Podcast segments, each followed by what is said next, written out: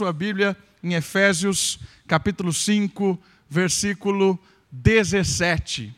Carta de Paulo aos Efésios, capítulo 5, verso 17. O tema da mensagem de hoje na série de discípulos é o discípulo e a vontade de Deus. O discípulo e a vontade de Deus. Deixa segura aí em Efésios capítulo 5, versículo 17. Nós vamos ler, vamos ler o texto já então. 5, versículo 17. Deixa eu abrir a minha Bíblia aqui. Efésios capítulo 5, versículo 17.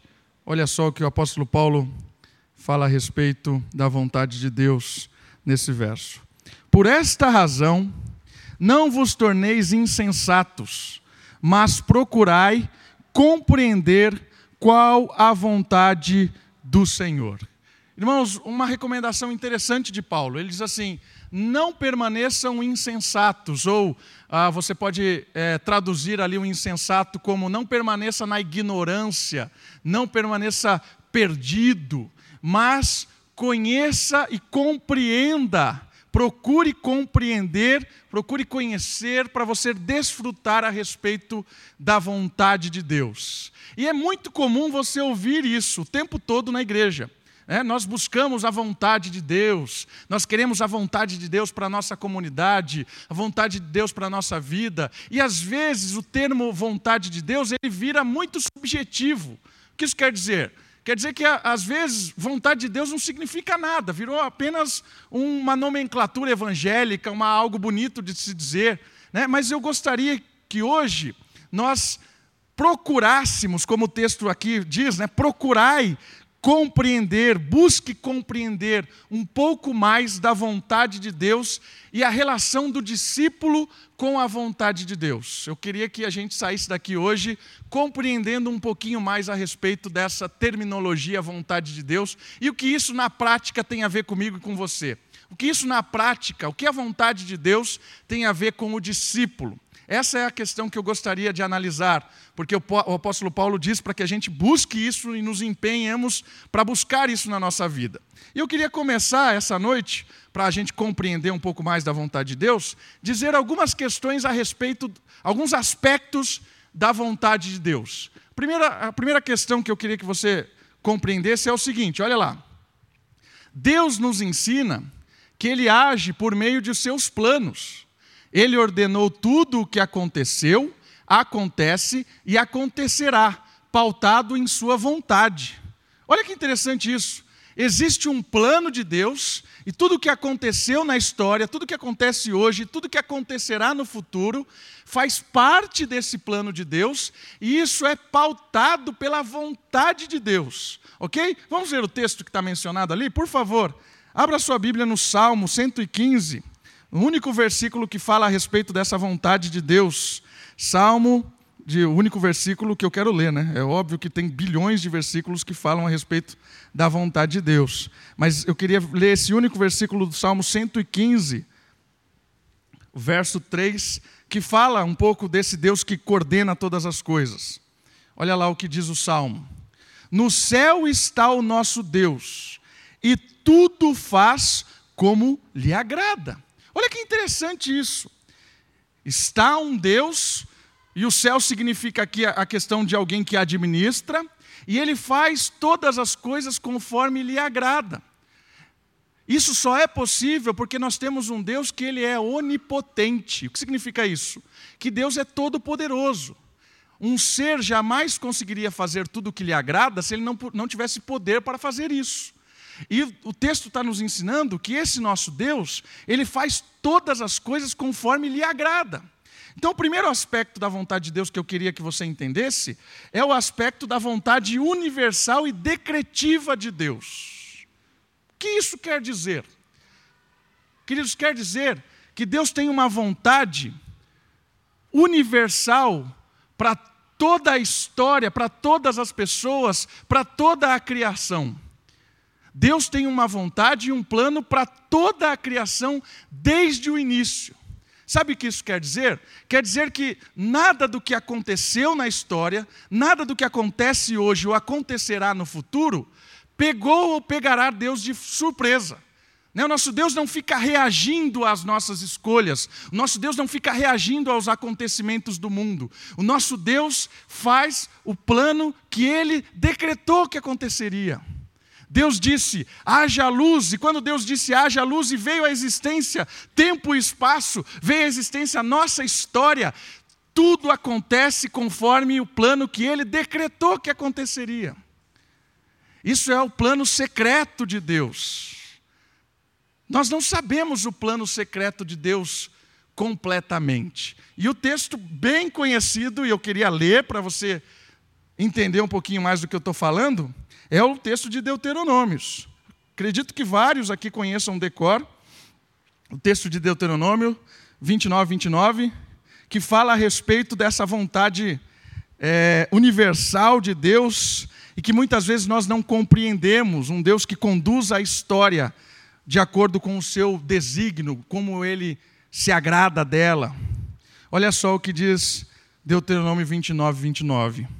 As coisas encobertas ou desconhecidas pertencem ao Senhor, nosso Deus. Porém, as reveladas nos pertencem a nós e aos nossos filhos, para sempre, para que cumpramos todas as palavras desta lei. Ou seja, a vontade que Deus nos revelou, e a gente vai falar dela daqui a pouco, pertence a nós, e nós precisamos desenvolver essa vontade que é revelada. Mas existe uma vontade secreta, uma vontade em, oculto, que é o plano de Deus que a gente não entende muitas vezes. Queridos, essa é uma informação muito importante. A história acontece conforme o plano de Deus. Todas as coisas. Aí você pergunta, e o mal? O mal faz parte do plano de Deus. E o diabo? O diabo faz parte do plano de Deus. E o tsunami que destruiu, e o furacão, e o, vulcão, que catástrofes. Irmãos, isso faz parte do plano de Deus. O nosso Deus é tão poderoso, tão poderoso, que ele usa o mal para conduzir a história e usa o mal para ensinar coisas, usa o mal para fazer aquilo que o agrada. Ele é poderoso para usar, inclusive, o mal. Isso é muito forte. O mal não luta contra Deus. O Deus da Bíblia não tem ninguém que faça frente a ele. Às vezes a gente tem essa ideia na cabeça, né, que o diabo é um adversário de Deus que ficam brigando, guerreando, quem tem mais poder, o mal ou o bem, o mal ou o bem. Mas eu quero revelar uma coisa aqui bíblica para você hoje. O mal é parte do plano de Deus. Se Deus não quisesse, o mal jamais apareceria. Deus não é o autor do mal, não foi ele que criou o mal, mas ele permitiu e usa o mal conforme o seu plano. Isso gera temor no nosso coração. Isso gera segurança ao mesmo tempo. Né? Um Deus que administra todas as coisas. E é secreto, irmãos, não é revelado. Você pode perguntar por que, que Deus permitiu essas coisas acontecerem? Por que essas coisas faz, fazem parte do plano de Deus? Não sei, irmãos. Não sei. Ah, não sei porque você não quer nem saber. Não, eu não sei porque não dá para saber.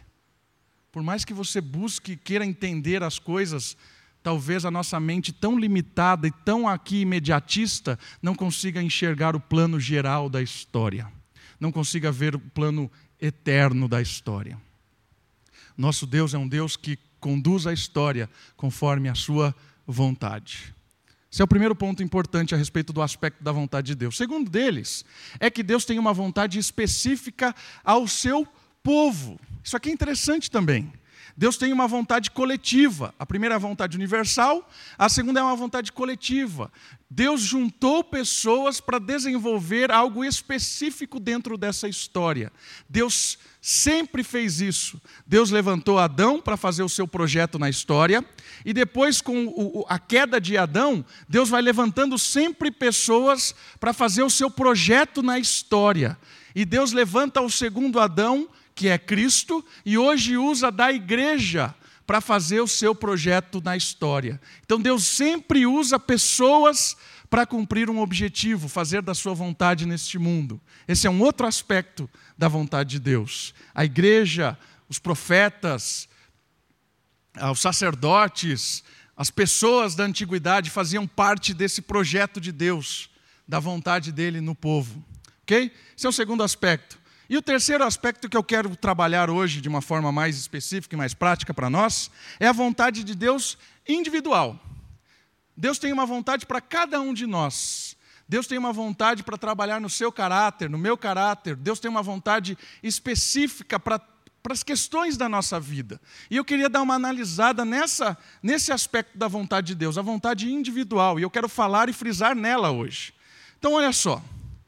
Primeira questão: alguns equívocos a respeito da vontade de Deus. Alguns equívocos da, da, da vontade de Deus. O primeiro equívoco é que, às vezes, a gente acha que Deus quer que a gente conheça o futuro. Deus quer que a gente conheça o futuro quando Ele fala a respeito da vontade dele. Quer ver dar um exemplo sobre isso? Abra sua Bíblia, por exemplo, em Hebreus, capítulo 11, versículo 8. Um equívoco sobre a vontade de Deus é achar que Deus quer que nós conhecemos o futuro. Hebreus vai nos ajudar a pensar sobre isso. Hebreus.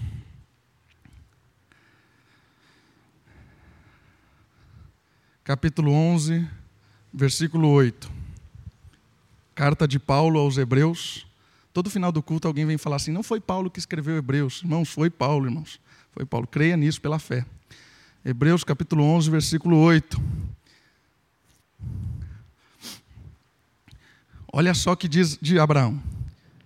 Pela fé, Abraão, quando chamado, obedeceu, a fim de ir para um lugar que deveria receber por herança, e partiu sem saber onde ia. Olha isso que interessante. Deus muitas vezes revela a sua vontade para nós, mas ele não diz plenamente o que vai acontecer. É um equívoco, às vezes, a gente achar, ah, eu só vou tomar essa decisão quando eu, eu tiver certeza do que vai acontecer. Irmãos, não é assim que Deus age. Se você achar que Deus vai revelar para você o futuro de todas as coisas para você tomar uma decisão, para você seguir a vontade dele, não é assim que funciona. E Abraão, ele é o pai da fé, porque ele não sabia para onde ele ia. Ele confiou, Deus falou: sai da sua parentela, vai em direção a essa terra que eu vou lhe dar, abandona tudo que você tem e vai, obedeça. Por isso que ele é o pai da fé, porque isso é uma loucura, irmãos sair da terra de onde ele vivia, abandonar tudo que ele tinha e confiar nesse Deus que ele nunca tinha visto e nem ouvido falar, isso é confiar em Deus, isso é fé. Isso é seguir a vontade de Deus. Obedeceu, mesmo sem ter certeza daquilo que ia acontecer. A história de Abraão é interessantíssima, porque Abraão, às vezes a gente olha para Abraão já com toda a teologia formada, com toda a história formada. Mas eu quero dar um pano de fundo da história de Abraão. Abraão vivia numa cidade, era Abrão, né? Vivia numa cidade chamada Ur. E Ur era na Mesopotâmia. Mesopotâmia era o centro do mundo naquele momento. A Mesopotâmia era o melhor lugar para se viver no mundo. É onde tinham as cidades mais fortificadas, onde a tecnologia era mais avançada. Era o melhor lugar para se viver naquele momento. Era a Mesopotâmia. E a cidade onde ele estava era uma cidade desenvolvida. E a cidade e a região onde ele vivia era uma, uma, religião, era uma região politeísta. Eles acreditavam que existia um Deus para todas as coisas. Eles acreditavam que existia o Deus que fazia a agricultura funcionar, o Deus que fazia o céu, as nuvens, a chuva. Tinha um Deus para tudo. Abraão nasceu, cresceu e foi educado nisso.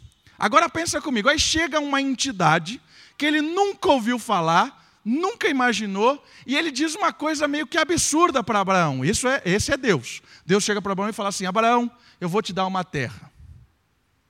Mas para que eu quero uma terra? Tenho uma terra aqui, moro aqui, mas eu vou te dar uma terra. Mas para você, para eu te dar essa terra, você vai ter que abandonar tudo que você tem aí, tudo que seus pais te ensinaram, toda essa religião que você tem, você vai abandonar tudo e vai seguir rumo a um lugar que eu vou te falar no meio do caminho. Você iria? Você nunca ouviu, nem ouviu aquela entidade. Te ensinaram a vida inteira de um jeito. Aparece um ser e te diz isso. E ele foi. Por isso que Abraão é o pai da fé. Porque ele obedeceu quando tudo indicava que ele não obedeceria. Ele conhecia plenamente a vontade de Deus? Não conhecia. Ele apenas obedeceu, irmãos. E muitas das vezes é a nossa realidade isso. Deus está falando para você, faça isso. E aí às vezes a gente fica pensando assim, e se eu fizer isso, será que. Mas espera aí, deixa, deixa eu esperar mais um pouquinho. Irmãos, Deus está falando, faça, faça, confia. Deus está pedindo para você fazer isso, é uma ordem expressa na palavra de Deus. Obedeça, creia. Não precisa conhecer o futuro e nem imaginar onde vai dar isso. Às vezes a gente fica pensando assim: se eu fizer isso, eu vou me dar mal lá na frente. Se eu obedecer Deus aqui, eu vou me estrepar ali na frente. E a gente fica meditando e tal, será que eu faço? Irmãos, não se preocupa com o futuro que vai acontecer. Obedeça a Deus e entregue nas mãos de Deus. Seja fiel ao Senhor e confia. Deus está falando para a gente fazer isso. Faça isso. Primeiro equívoco é achar que Deus quer que a gente conheça plenamente as coisas que vão acontecer. E Abraão é um exemplo que não é assim que funciona. O segundo equívoco que a gente tem a respeito da vontade de Deus é que Deus quer que você tenha plena certeza das coisas. Não é assim, irmãos. E aí um exemplo para nós é o apóstolo Paulo. O apóstolo Paulo está indo rumo a Jerusalém, e aí ele é compelido ou impelido pelo Espírito Santo ao seu espírito, vai para Jerusalém. Vai para Jerusalém. E ele vai convicto. Aí, de repente, ele chega num, numa região lá e os irmãos, instruídos pelo Espírito, dizem para ele: Não vai, Paulo, você vai morrer. Não vai, fica aqui. Não vai. E aí nós temos Deus falando para ele assim: Vai. E temos Deus falando para os irmãos ali: Não vai. Que é isso? E aí vem um profeta, Ágabo, e mostra para ele, através de uma pantomima que ele faz lá, o que vai acontecer com ele. Você vai ser preso, aí mostra com cinto, tal. Sabe o que isso quer nos ensinar? Que Deus não quer que a gente tenha certeza das coisas que vão acontecer. Confia. Isso está nos ensinando que nós temos responsabilidade em tomar a decisão. Ali, Paulo, eu, no meu entendimento, não estaria errado nem de ir ou de não ir. Ele apenas assumiu a responsabilidade daquilo que ele decidiu, decidiu fazer e creu. Deus mostrou para ele: se você for, você vai morrer. Mas eu gostaria muito que você fosse. Ao mesmo tempo, ele mostrou para os irmãos assim: ó, é melhor Paulo não ir porque ele vai morrer. Então ele ficou nesse dilema, entende isso? Às vezes a gente acha que Deus vai chegar e vai falar assim: ó, faça exatamente isso, saia daqui e vai para lá. Às vezes não, irmãos. Às vezes Deus vai usar alguma situação que você vai ficar na dúvida, porque Deus quer que você assuma a responsabilidade. Que responsabilidade? Eu creio no Senhor, estou convicto disso e vou fazer, mesmo sem ter certeza do que vai acontecer. Paulo ainda tinha certeza do que ia acontecer. Ele estava ali com o coração meio duvidoso e Deus falou: responsabilidade é sua, você sabe o que vai acontecer. E Paulo partiu, sem ter certeza, mas confiou. Confiou em Deus. Isso é interessante da vontade de Deus. E um, outro, um último aspecto de alguns equívocos que a gente tem é que Deus tem uma vontade complicada e difícil. Às vezes eu já ouvi isso. Nossa, é muito difícil descobrir a vontade de Deus, né? Precisamos, sei lá, fazer algum tipo de, de campanha para descobrir a vontade de Deus, é, é, é, muito complicada, a vontade de Deus é meio, é meio esquisita, é, é, enigmática. Isso também é um equívoco. Às vezes a gente acha que a vontade de Deus ela é enigmática, ela tem algumas, alguns aspectos é, secretos. Eu queria mostrar um texto que fala o contrário disso. Por favor, abra sua Bíblia em Salmo, número 32, versículo 8. Salmo 32, versículo 8.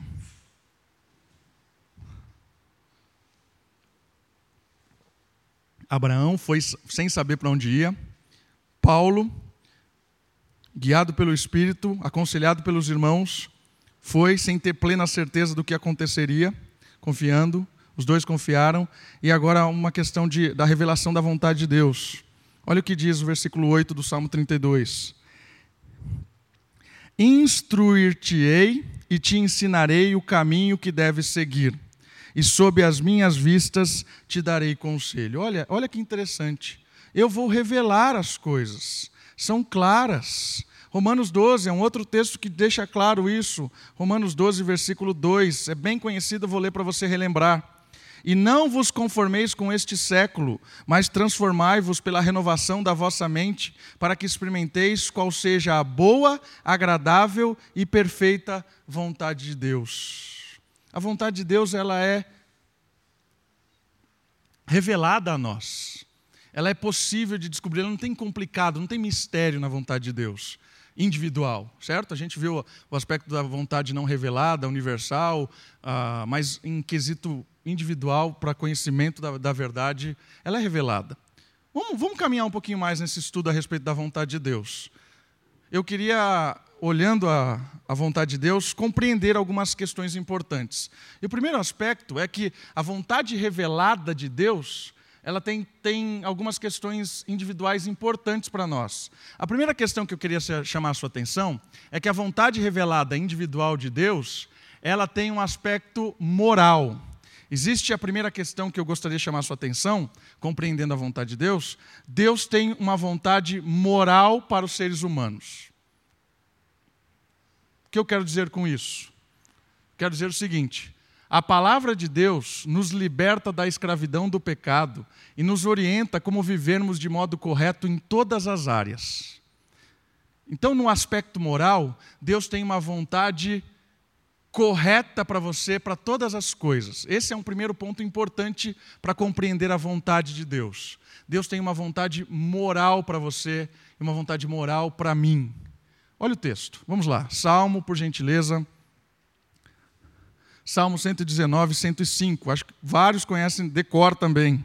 Salmo 119, 105. E a figura lá atrás já revela o que o salmo diz, né? Figura do data show. Salmo 119, 105. Lâmpada para os meus pés é a tua palavra, e luz para os meus caminhos.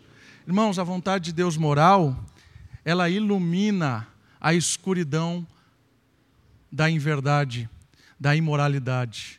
A vontade de Deus moral é quando Deus traz à tona uma lâmpada para a escuridão do desespero, para a escuridão daquilo que é relativo. Eu não sei o que é certo o que é errado. Eu não sei se posso fazer isso não posso fazer isso. Isso é correto ou não é? A lâmpada para você começar a entender a verdade, o que é moralmente correto, é a palavra de Deus. Então, a vontade moral de Deus é que Deus tem uma vontade específica para cada um de nós, para nós termos um estilo de vida correto.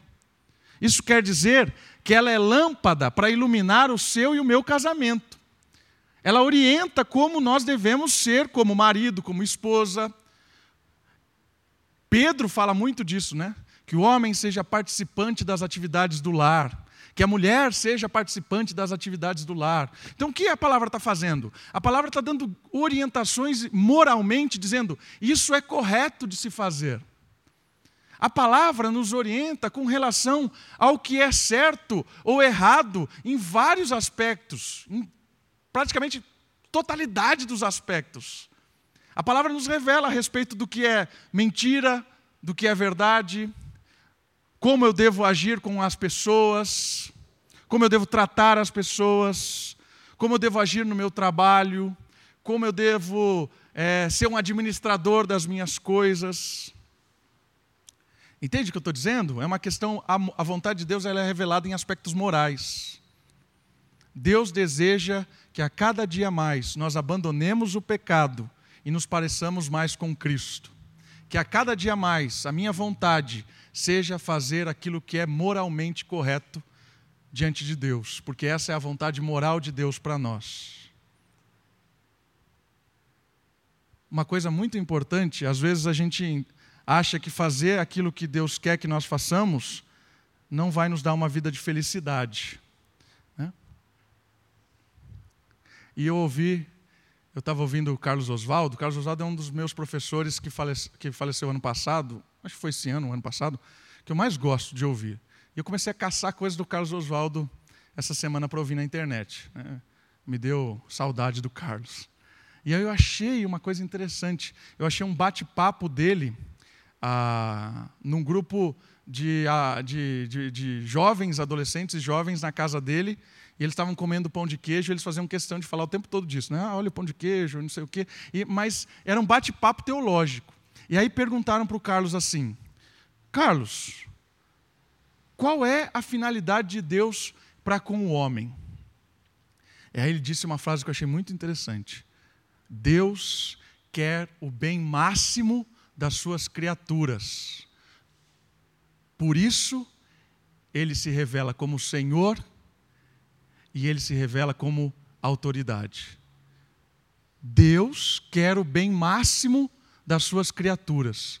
Por isso ele se revela como Senhor e como autoridade. Eu comecei a pensar nisso e falei: sabe que isso é, é muito profundo? Porque está ligado com a moral. Está ligado assim: quanto mais eu obedeço ao senhorio de Cristo, quanto mais eu me sujeito ao Senhor Jesus, mais eu tenho uma vida abundante, mais eu tenho uma vida plena, mais eu tenho uma vida feliz, porque Deus quer o bem máximo das suas criaturas. Por isso ele se apresenta como Senhor, como resgatador. O bem máximo das criaturas estar em obedecer à vontade moral desse Deus. Por isso, jovem, creia, quando Deus diz para você assim: guarde-se por casamento, não tenha relação íntima com a sua namorada, creia que isso é o que Deus quer e isso é o melhor. O mundo diz que não. O mundo diz que isso é do tempo da, da, da, da onça, né? tempo da pedra. Eu assisto uma alhação todos os dias, irmãos. E eu fico abismado cada vez mais que eu assisto aquele negócio. Essa semana foi uma semana assim que o tempo todo eu ficava triste. Né? Eu não sei porque eu continuo assistindo aquela porcaria, mas eu continuo. E essa semana, eles estavam o tempo todo tentando promover essa verdade na cabeça da, da, nossa, da nossa molecada, de que a sexualidade guardada para o casamento é coisa do tempo que não existe mais. Para com isso. A sexualidade é algo para ser desfrutada de qualquer maneira. É, essa é a mentalidade que todos os episódios dessa semana transmitiu. Todos. E a palavra de Deus está dizendo o contrário. Então, é interessante perceber isso. E aí você traz essa luz, essa, essa palavra do Carlos. Deus quer o bem máximo das suas criaturas. E para isso se revela como Senhor e autoridade. Irmãos, não caia, jovens, não caia nessa ideia, nessa ideia da malhação. Talvez você já tenha caído nisso, mas há esperança de recomeçar. Poxa, eu já, eu, já, eu já não me guardei, já errei. Irmãos, Deus não se cansa dos nossos recomeços. Essa é uma frase do, do Carlos também. Deus não se cansa dos nossos recomeços. Comece de novo. A partir de agora eu quero seguir a vontade moral de Deus. Mas eu já menti antes. Comece de novo. Mas a minha família está toda errada. Comece de novo. Vamos começar de novo. A partir de agora não tem mais mentira aqui em casa. A partir de agora não tem mais agressividade aqui em casa. A partir de agora no meu trabalho não tem mais desonestidade. A partir de agora no meu dia a dia não existe mais imoralidade. Mas você viveu até agora tudo errado. Irmãos, Deus não se cansa do seu e do meu recomeço. Vamos começar de novo vale a pena seguir a vontade moral de Deus. Vale a pena, porque Ele deseja o bem máximo das suas criaturas. Isso é muito interessante. Segundo aspecto da vontade individual. Primeiro é a vontade moral. A segunda é a vontade missional. Isso tem a ver com a vontade de Deus para uma missão específica para cada um de nós texto é muito conhecido e eu quero chamar sua atenção para isso. O Senhor nos chamou para o seu povo e nos designou sua vontade para uma missão: fazer discípulos em todas as nações. Deus nos chamou para o seu povo, somos povo de Deus hoje, somos filhos de Deus, e Ele nos chamou individualmente para uma missão, uma tarefa. E essa tarefa, baseada em Mateus 28, 18 a 20, tem a ver com gerar discípulos pregando, ensinando a palavra. Então, o segundo aspecto da vontade de Deus é que eu e você gere discípulos. O que é gerar discípulo? Não ser o discípulo, gerar discípulo de Cristo. É apresentar para as pessoas tudo isso que você aprendeu a respeito da verdade moral. É apresentar para as pessoas que existe um jeito diferente de viver. Um jeito que é submeter-se a Cristo, confiar em Cristo, amar a Cristo, se entregar a Cristo todos os dias.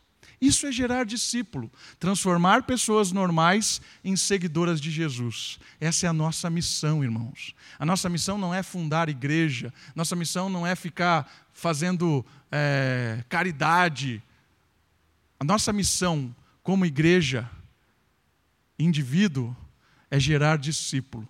Todas as demais coisas fazem parte da geração de discípulo. A caridade é uma consequência de gerar discípulo, é uma consequência da missão de Deus. Ah, entende? Então, a missão principal é gerar discípulos. As demais questões são questões que devem ser feitas, mas se desdobram delas como indivíduos. Todas as coisas são secundárias ao gerar discípulo.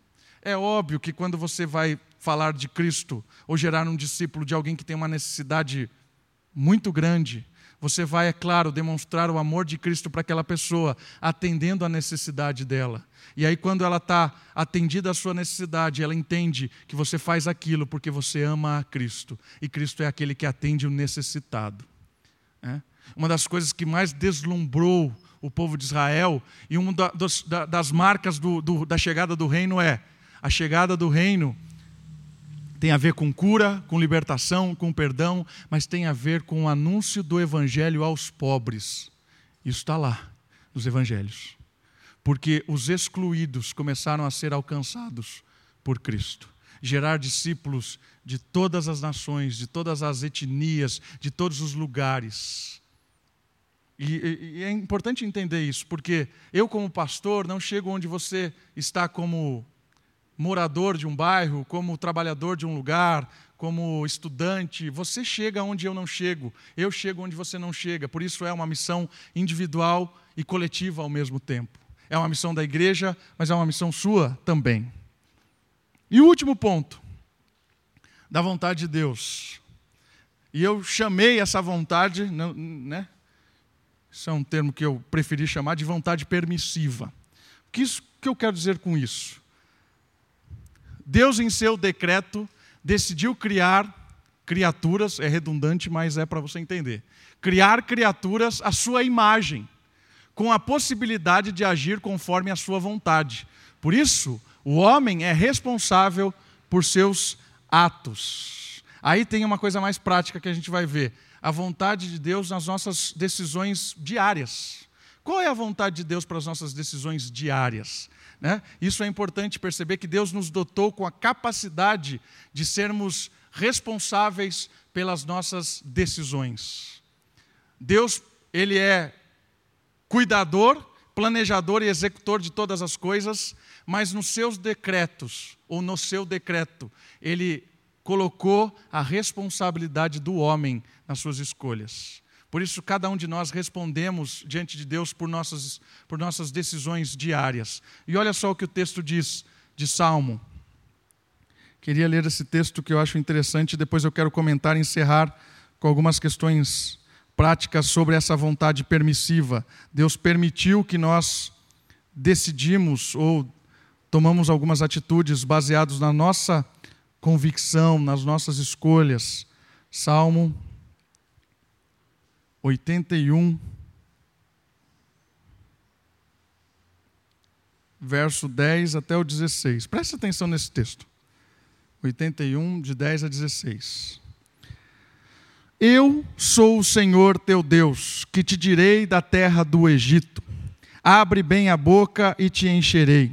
Mas o meu povo não me quis escutar, não quis escutar a minha voz. Israel não me atendeu, olha lá. Escolheram não fazer isso. Assim, deixei-o andar na teimosia do seu coração. Siga os seus próprios conselhos. Ah, se o meu povo me escutasse, se Israel andasse nos meus caminhos, eu de pronto lhe abateria o inimigo, o deitaria a mão contra os seus adversários. Os que aborrecem ao Senhor se lhe submeteriam, e isto duraria para sempre. Eu o sustentaria com o trigo mais fino e o saciaria com o mel que escorre da rocha. Irmãos, ele está dizendo o seguinte: Israel não quer escutar, é responsabilidade deles e é porque eles querem não me escutar. Então, vai. Romanos tem uma lista de, dizendo assim, comecinho de Romanos, e Deus os entregou. E Deus os entregou. Por quê? Porque eles não quiseram ouvir Deus. Quiseram matar a verdade e seguir o seu próprio coração. Então Deus falou: quer? Então vai. Faz o que você quiser. Por isso que a gente tem responsabilidade nas nossas escolhas, a vontade permissiva de Deus. Nós temos responsabilidade naquilo que nós escolhemos todo dia, irmãos. Então, para fazer uma escolha correta, você precisa entender a vontade moral de Deus, você precisa entender a vontade da sua missão como discípulo, e aí você vai olhar a, a, a, o contexto das coisas. E aí, né, dentro dessa vontade permissiva, tem coisas do nosso dia a dia. Às vezes você fica na dúvida: o caso ou compro uma bicicleta? Uma dúvida. Você vai ter que decidir. Né? Comprar a bicicleta ou casar, nenhum dos dois aparentemente está errado. Mas como é que eu vou decidir isso? Né? Abro um negócio ou não abro um negócio? Né? Eu tenho ali, consegui aí o dinheiro da aposentadoria, eu estou sonhando em ser um, um, empreendedor aqui nesse Brasil, e isso já é um milagre, você ser um empreendedor aqui, né? já é um milagre. Usa ou não usa o dinheiro para abrir o negócio? São vontades permissivas de Deus e, e que Deus ah, nos permite essas escolhas, e eu queria dar alguns conselhos, analisando essa, essa vontade permissiva, como fazer escolhas boas, ou como ter uma, uma, uma, escolha dentro desses aspectos. Né? Não tem nada envolvido de imoral, certo? Porque a vontade moral já diz aquilo: ah, minto ou não minto? Isso não é uma opção. É óbvio, não minto. Né? Gera ou não gera o discípulo? Participo de uma comunidade cristã, de uma igreja, ou não participo? Isso não é dúvida. A vontade revelada de Deus, moral e missional, ela já responde isso. Mas a essas questões que talvez não envolvam um aspecto moral, é, aparentemente, nem um aspecto missional, aí a gente tem algumas dúvidas. Né? Como ter uma decisão, escolher algo bem, algo bom? Né? Como ter uma escolha ah, boa dentro da vontade de Deus? Olha lá, então, a primeira questão é através da sabedoria de Deus. Tiago fala isso. Clame ao Senhor sabedoria e ele vai lhe dar sabedoria. Então, por exemplo, você está na dúvida de alguma coisa, de uma decisão, vamos usar o exemplo de, uh, de abrir um negócio aí. Estou na dúvida de abrir um negócio, certo? Primeira questão, o que eu devo fazer? Clame ao Senhor por sabedoria. Ore ao Senhor por sabedoria. Senhor, me ajuda a entender mais desses aspectos envolvendo o negócio que eu quero abrir. Senhor, me dá sabedoria para lidar com toda essa problemática que tem no Brasil, que envolve imposto, envolve corrupção, envolve ah, os concorrentes. Sabedoria de Deus para você analisar a situação como um todo. É, é, é, isso vai ser bom? Vai contribuir para a missão de Deus dentro da minha vida? Sabedoria, irmãos. É sabedoria de Deus. E o que é sabedoria? Sabedoria não é estudo. Sabedoria é um entendimento espiritual das coisas desta vida. Um entendimento iluminado por Deus do nosso dia a dia. Por isso que um analfabeto, às vezes, é muito mais sábio do que um doutor letrado. Você pode encontrar um analfabeto que não sabe nada, nada de nada, e ele é muito mais sábio em alguns aspectos do que um doutor. Por quê? Porque a sabedoria está ligada com a iluminação de Deus para ele conseguir fazer as coisas nesta vida de uma maneira boa. Essa sabedoria do alto ela é fundamental nas nossas escolhas. Por isso a gente precisa clamar para que o Senhor abra a nossa mente para enxergar as coisas que às vezes a gente não está enxergando. Então, o primeiro aspecto prático, peça a Deus sabedoria. O segundo aspecto prático, ele nos dá desejos e forças para realizarmos a sua vontade. Isso é legal também. Clamar ao Senhor, baseado ali no texto de Filipenses, que Ele tem, é, Ele é quem nos concede força, o próprio desejo para fazer as coisas que vêm dele. Está ligado com a sabedoria também.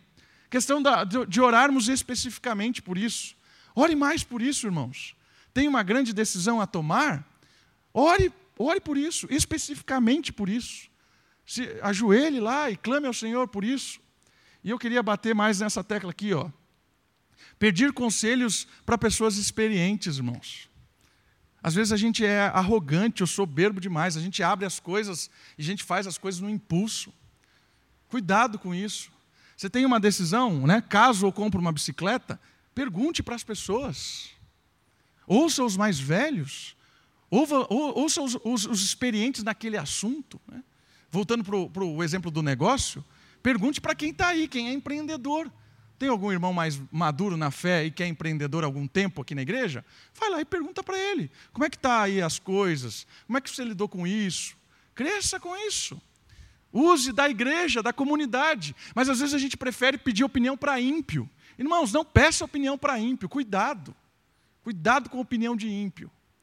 Por isso, ache um irmão que é especialista naquela área que você quer abrir. Você vai achar irmãos, irmão.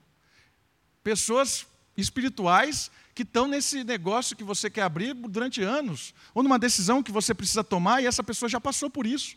É maduro na fé, já teve a experiência de dizer não ou sim para aquilo que você está vivendo naquele momento. Peça conselhos, se oriente, é importante. E o último ponto: decidir com paz, consciente que, mesmo se der errado, Deus tem o melhor para aqueles que o amam. Sabe o que eu quero dizer com isso? Você fez tudo isso aqui. Tudo isso. Pedir sabedoria, sei que a força e a realização é obra de Deus, orei especificamente, pedi conselho e abri um negócio. Fiz tudo certo, tudo correto. Depois de alguns meses, algum ano, você fala assim: não vai dar certo isso. E você acaba fechando. Sabe de uma coisa? Não entenda isso como deu errado. Não entenda isso como o que eu fiz de errado? Porque a primeira coisa que a gente fala é: o que eu fiz de errado? Irmãos, às vezes você não fez nada de errado. Às vezes aquela decisão levou aquele acontecimento, mas você tem paz com aquilo. Eu fiz tudo certo. Fui honesto, paguei as coisas, planejei, ouvi pessoas, mas deu errado. Aí você olha para Deus e fala assim: Senhor, obrigado pela oportunidade de ter passado por isso. E agora eu vou começar uma outra, uma outra coisa. Isso é difícil de fazer, porque normalmente quando alguma coisa dá errado, a primeira coisa que a gente faz é o, o que eu fiz, né? O Senhor está me punindo por alguma coisa, por isso que não prosperou o meu negócio. É a primeira coisa que a gente imagina né, não prosperou. Tomei uma decisão errada, não tomei uma decisão ali e deu errado, não prosperou. O que eu fiz, Senhor? Oh Deus, porque a gente tem a ideia desse, dessa, dessas coisas que quando você decide com o Senhor é prosperidade. Quando você decide com o Senhor vai dar certo. E se não deu certo é porque você tem algum pecado escondido ou porque você não fez como o Senhor deveria ter, como o Senhor mandou você fazer. Irmão, não é assim. Às vezes você escolhe uma coisa e deu errado, mas você tem paz de começar de novo e falar: Senhor, obrigado. Não deu, fiz tudo o que tinha que fazer e vou começar de novo, vou partir para outra área. Entende? Irmãos, às vezes a gente não entende por que aconteceu aquilo. Por que o meu negócio não deu certo? Confie em Deus, irmãos. Louve a Deus, confie em Deus, porque talvez Deus usou daquele momento ali difícil para edificar alguém, para salvar alguém, para treinar alguém ou para glorificar alguma coisa em outro aspecto na, na vontade dele. Não sei. Entende? Eu acho que a gente precisa, como cristão, entender que a vida do crente não é uma, uma, uma vida de, de vitórias constantemente. E nem todas as derrotas são por causa de pecado ou de mal, má escolhas. Às vezes as derrotas são porque são parte do plano de Deus. Perdi. Obrigado, Senhor, porque eu perdi. Você leu o texto do boletim hoje? Leia o texto do boletim. Paulo Paulo está com um espinho na carne, mensageiro de Satanás, que dá na cara dele, e ele pede três vezes para Deus tirar esse espinho na carne, e Deus fala para ele três vezes: não, não, não. E o texto ensina uma coisa interessante, é do Marcos Granconato. Ele fala assim: Deus não nos livra muitas vezes da derrota ou da dificuldade, porque Ele quer nos ensinar o que é a graça dele. A graça de Deus é revelada em momentos em que Ele não nos livra da derrota. Quer conhecer a Deus? Às vezes é no meio da derrota. Deus não tira o sofrimento de Paulo, porque a graça de Deus é algo que ele queria mostrar a Paulo e que é no meio do sofrimento, é no meio do tapa do diabo. Deus usa todas as coisas para o bem daqueles que o amam. Irmãos, quando você for decidir alguma coisa, siga aí alguns conselhos básicos e confie no Senhor.